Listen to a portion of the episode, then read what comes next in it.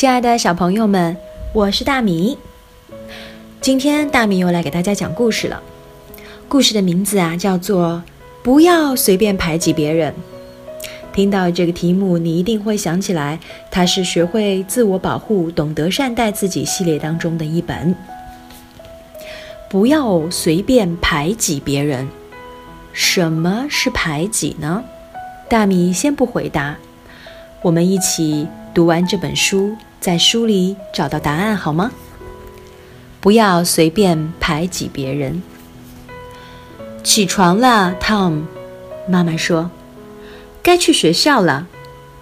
可是 Tom 一点都不想去，因为同学约翰内斯总是叫他胆小鬼、笨蛋、傻瓜。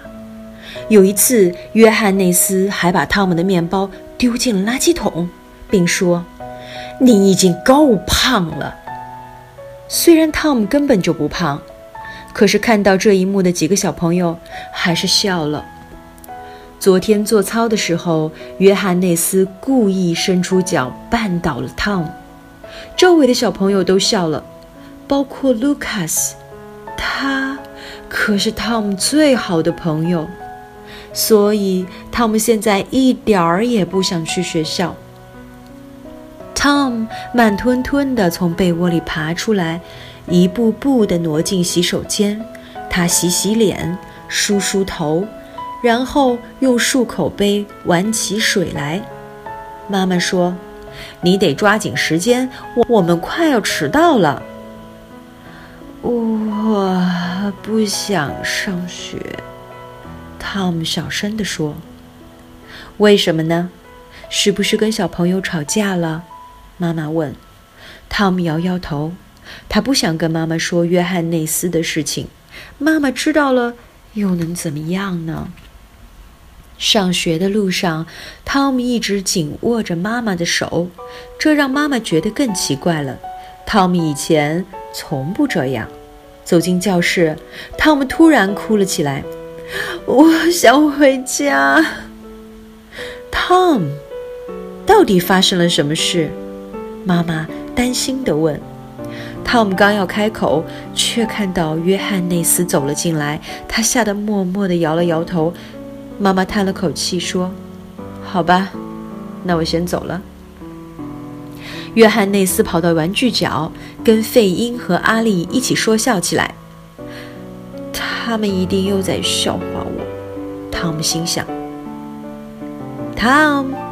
怎么不去跟小朋友一起玩？如果你遇到了麻烦，可以随时告诉我，知道吗？妮娜老师说。妮娜老师总是这么亲切，Tom 特别喜欢她。Tom 走向正在绘画桌前画画的保罗和卢卡斯，但是保罗对 Tom 说：“我们俩不想和你一起玩。”Tom 非常伤心，感觉喉咙像是被什么东西堵住了一样。你不应该这么做，他听到卢卡斯对保罗说：“你难道要惹约翰内斯不高兴？”保罗小声地说。汤姆的心砰砰直跳，他感觉糟透了。现在连卢卡斯也不接纳我了，他可是我最好的朋友。汤姆走进游戏室，可是妮拉和米娅一看到他。立刻躲开了。汤姆沮丧地爬上了攀登架。这时，约翰内斯走了进来，他大喊着：“给我闪开！”一下子把汤姆推了下去。汤姆重重地摔了下来。米娅和约翰内斯大笑起来。尼勒假装什么都没看到。汤姆从垫子上爬起来，冲到了门口。他想离开这里，马上。但是，门被锁上了。你怎么哭了？是因为约翰内斯吗？卢卡斯问。汤姆轻轻地点了点头。他悄悄告诉卢卡斯：“约翰内斯把我从攀登架上推了下来，摔得我好痛。不能再这样了，我们去告诉妮娜老师吧。”说完，卢卡斯站了起来。“呃，不。”如果约翰内斯知道我们告状了，他肯定会非常生气，情况会变得更糟糕的。不会的。说着，卢卡斯跑了出去。过了一会儿，妮娜老师来了。她对汤姆说：“当一个人遇到麻烦时，如果自己无法解决，就应该向他人寻求帮助。”卢卡斯对我说：“你需要帮助，你能说一下是怎么回事吗？”汤姆说：“约翰内斯总是排挤我，其他人也不愿意跟我玩。”还常嘲笑我，或者假装没有看到我被欺负。卢卡斯的脸红了，因为他也嘲笑过 Tom。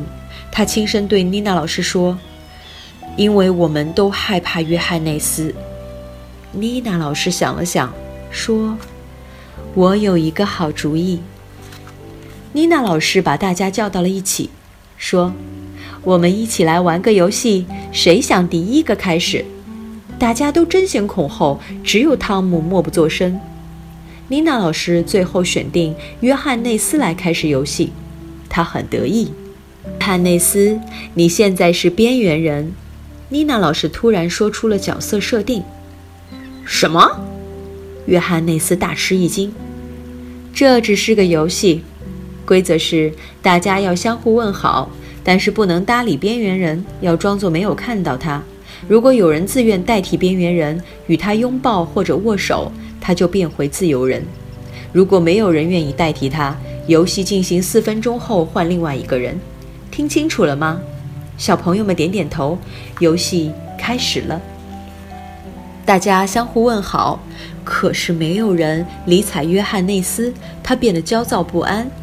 终于，妮娜老师说：“时间到，下一个边缘人是妮了。”尼勒的运气不错，他的好朋友米娅向他伸出了手。游戏继续进行，一些小朋友被老师或其他小朋友主动代替，一些小朋友在四分钟后被指定的人代替。最后轮到 Tom 了，他胆怯地站了出来，不敢看其他人。这时，卢卡斯来到他的面前，微笑着向他伸出了手。妮娜老师拍拍手，示意大家安静，然后说。所有的小朋友都做了一遍边缘人，我们来讨论一下受到排挤时大家有什么感觉。没有人愿意跟我说话的时候，我觉得很难过。蒂娜说：“心情真是糟透了。”Felix 说：“当优乐向我伸出手的时候，我不觉得孤单了，特别开心。”玛丽说出了自己的想法。妮娜老师微笑地看了看大家，说：“你们要友好相处，谁都不应该排挤别人。有时候向别人伸出援助之手，或者和他并肩站在一起，是需要勇气的。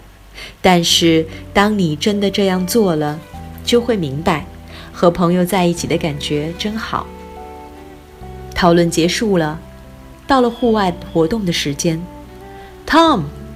我们一起来踢球吧，你来开球。”保罗说。汤姆一下子变得神采奕奕，他把球摆正，开球。可是球被踢偏了，在草地上滚了好远，最后停在了约翰内斯的面前。汤姆觉得胃里像是有什么东西在翻滚，但他还是鼓起勇气走到约翰内斯的面前。约翰内斯脸上露出不太自然的微笑。双手把球递给 Tom。谢谢，Tom 说。Tom 转身回来的时候，看到卢卡斯脸上洋溢着鼓励的笑容。小朋友，大米的故事就读完了。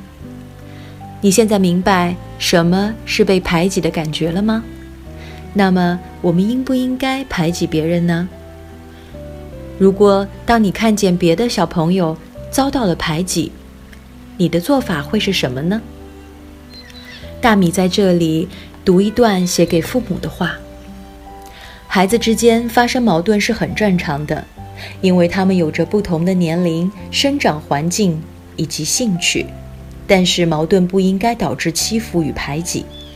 如果一个孩子总是被其他孩子故意伤害，不管是直接的还是间接的，不管是身体上，还是心理上的，这就是受到了欺负。在欺负行为中，除了受害者和实施者，还有一个角色是旁观者。他们往往不敢采取行动来抵制这种不良的行为，常以假装没看到的态度冷漠对待。对孩子们来说，父母是重要的倾诉对象。如果你的孩子突然不愿意上学，晚上常常感到害怕、睡不好，带去学校的东西常常无缘无故的丢失或遭到破坏，对你说他喜欢激怒同学，出现这样的情况时，毫无疑问。欺负与排挤的现象一定存在。面对这个问题，家长应该做些什么呢？非常重要的是，要对孩子有耐心，要关注孩子的感受与情绪，还可以找到孩子的老师谈谈，一起商量解决问题的办法。对于被欺负和受排挤的孩子，要注意增强他们的自信心，同时引导他们学会清楚地表达自己的感受。并指导和帮助他们去积极应对所面对的问题。对于欺负和排挤行为的实施者，父母和老师要教他们学会正确的扮演领导者的角色，学会合作以及遵守规则。父母可以采取的具体做法有：重视孩子的感受，帮助孩子承认和接受各种特别的、陌生的感受，进而思考解决问题的办法。其次是以身示范，让孩子感情移入，学会在群体生活中设身处地地为别人着想，尊重别人的感受，认真倾听并给予积极的回应，成为值得信任的倾诉对象，发现并赞赏孩子取得的成绩，孩子自身的优点和潜藏的能量，与孩子一同分享他的成功经历。让他即使身处困境中也充满勇气。最后，让孩子多参与集体活动以及重要的事情，增强他的参与感。好了，那今天的故事和写给家长的话，大米都一起读完了。为什么今天晚上要选这本书呢？是因为当我们的孩子受到欺负和不公平的对待时，家长做法的正确与否。直接影响到孩子的心理健康，以及父母和孩子之间的信任。如果我们家长不正确引导孩子从这种情绪中走出来，很可能在不久的将来，这个受到排挤的对象，这个孩子，会成为排挤别人的实施者。你们赞同我的说法吗？好，今天就是这样，晚安。